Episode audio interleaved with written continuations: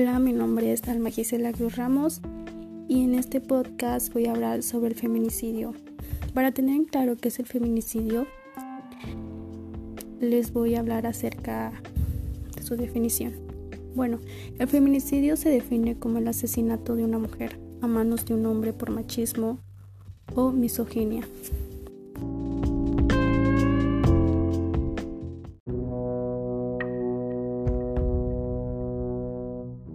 En México pasan miles de feminicidios, los cuales no se le han hecho justicia, ya que el gobierno se ha cegado de lo que pasa en nuestro país y no quiere reconocer que está rodeado de una sociedad machista y misógina. El feminicidio constituye en un neologismo compuesto por femenino y muerte. Las mujeres entre los 15 y 44 años tienen más posibilidades de ser mutiladas y asesinadas de una forma u otra por hombres. Y cabo de aclarar, también en las niñas existen feminicidios. Pueden ser violaciones, agresiones a través de tíos, primos, padres e incluso personas extrañas.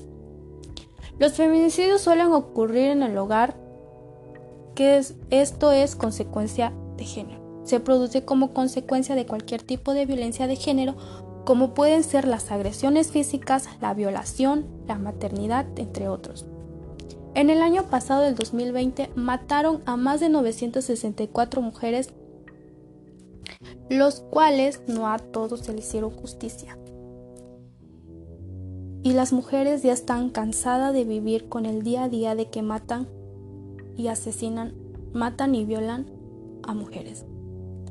Que las agarran con objeto y las tiran descuartizadas como si no valieran nada. Las mujeres vivimos las mujeres vivimos con el miedo a que no regresemos a nuestras casas. Y con lo que ha pasado en estos tiempos,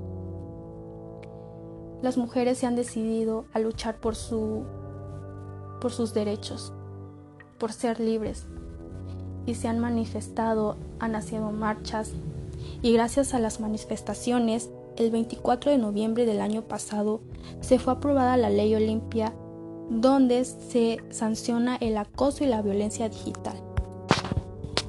Mm, voy a estar contando de la joven Daisy Martínez de tan solo 17 años de edad quien fue localizada asesinada de 20 apuñaladas en la vía pública de la colonia centro de San Juan Evangelista. Las autoridades ministeriales ya trabajaron en la búsqueda del presunto responsable, quien fue la pareja sentimental. Como se informó de manera oportuna, el registro el domingo 13 de septiembre sobre la calle Miguel Lerdo del Tejada frente al sitio de taxis. La joven Daisy Martínez, originaria de la colonia José María y Morelos de la ciudad de Acayucan, se encontraba sobre la vía pública en ropa interior y con diversas lesiones causadas con un cuchillo. Las autoridades que la noche del sábado, alias el chino, de 21 años de edad, empleado de una gravera de la cerquilla, discutió con su esposa Daisy y continuaron con el pleito a golpes durante la madrugada. Horas después, la joven fue localizada sin vida y el apodado chino decidió huir del pueblo. Como sabemos, este es uno de los casos más comunes que pasa en México. Pero ah, quiero aclarar que ninguna mujer debe de ser maltratada. Aunque estén discutiendo no, ninguna mujer debe de ser golpeada. La mujer no tiene ninguna responsabilidad, perdón, para que se dé tales actos de violencia. Nadie tiene por qué violentar nuestra integridad, nuestro cuerpo y nuestra alma. Las autoridades deben tener una, una pena más severa con estos delincuentes que solo atentan con nuestras vidas.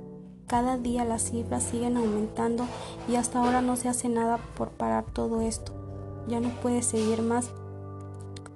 Tenemos que tomar en cuenta también que las medidas para elaborar y fortalecer métodos de, investigación que mejoren el conocimiento del contexto social del feminicidio, incluidos las desigualdades por razón de género. Bueno, espero y les haya gustado este tema. Lo he decidido hablar ya que pues mayormente no se habla estos tipos de, de tema